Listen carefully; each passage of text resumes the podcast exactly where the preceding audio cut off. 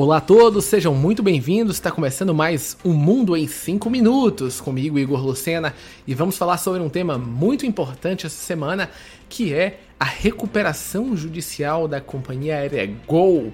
Isso porque ela fechou o ano de 2023 com uma dívida de aproximadamente 20,1 bilhões de reais.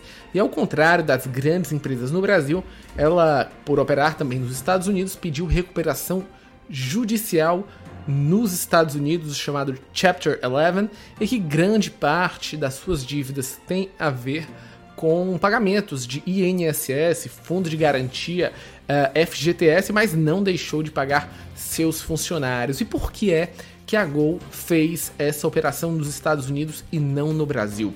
Porque quando você entra em recuperação judicial, é mais fácil para os fornecedores uh, regularizarem suas operações com uh, os credores, que são de fato a outra parte, nos Estados Unidos do que no Brasil. Aqui existe uma necessidade de maior uh, junção de informações e de uh, uh, uma espécie de assembleia conjunta que a grande maioria dos chamados credores primários tem que concordar. Nos Estados Unidos, essas operações são mais fáceis e quando a gente pega percentualmente Uh, empresas que fazem o Chapter 11 conseguem sair e voltar ao mercado de uma maneira melhor do que as recuperações judiciais no Brasil, percentualmente.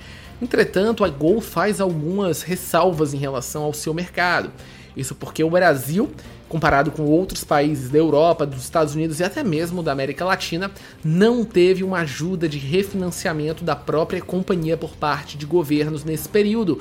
Lembrando que as companhias aéreas ficaram praticamente paradas durante dois anos. Isso significa que pode sim uh, ser uma pressão que vai fazer com que o governo brasileiro entre com recursos para refinanciar as operações da Gol, que no final, quando a gente olha hoje, ela tá gerando caixa, tem voos rodando o Brasil inteiro, voos lotados para quem tá indo nos aeroportos, mas sua dívida é muito pesada. Isso porque ela continuou pagando os chamados arrendamentos de aeronaves que são muito caras. Uh, durante períodos que as aeronaves ficaram basicamente paradas, e isso é muito negativo. Lembrando que o Brasil tem basicamente três companhias aéreas hoje: a Gol, a Latam, que foi a fusão da LAN Chile com a antiga TAM, e você tem a Azul, que é uma subsidiária da Blue Air Airlines dos Estados Unidos. Então, se a Gol sair do mercado, a tendência é um aumento de preços, é, uma diminuição da competitividade, que não é de interesse do governo nem de todos os consumidores que a Gol vá à falência.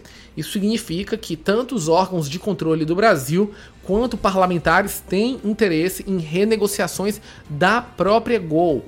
Uh, o grande problema é que os arrendatários das aeronaves uh, têm interesses de repassar essas aeronaves para outras companhias. E hoje no Brasil, faltam aeronaves, não só no Brasil, mas no mundo inteiro. A Boeing tem problemas das suas novas aeronaves e a Airbus não consegue entregar aeronaves para todas as companhias aéreas. Isso significa que, do ponto de vista dos arrendatários, ou seja, as empresas que possuem as aeronaves e arrendam para Gol, se elas não receberem, elas poderão rearrendar para a Azul e para a Latam concentrando basicamente num duopólio no Brasil, que seria péssimo para todos os consumidores.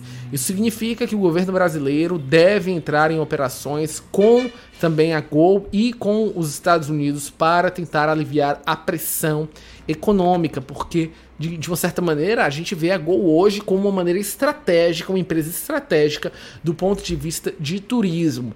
E provavelmente, caso ela fosse à falência, demoraria anos até uma nova companhia se estabelecer no Brasil, uma terceira companhia, e que tenha toda essa capacidade uh, e capilaridade de operações como a gente tem nos interiores do Brasil, que são voos com menor rentabilidade, que a Gol já opera mas a gente ainda vai ver muito. Eu, particularmente, acho difícil, acho que a Gol vai conseguir sair dessa. E, obviamente, o mercado de aeronaves de companhia aérea não é um mercado simples.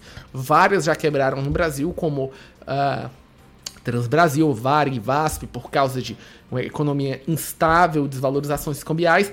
Porém, uh, a gente não pode dizer que isso é culpa da Gol, mas sim do, da, dos efeitos da pandemia que são sentidos em vários mercados. E a gente encerra mais um Mundo em 5 minutos. Voltamos amanhã.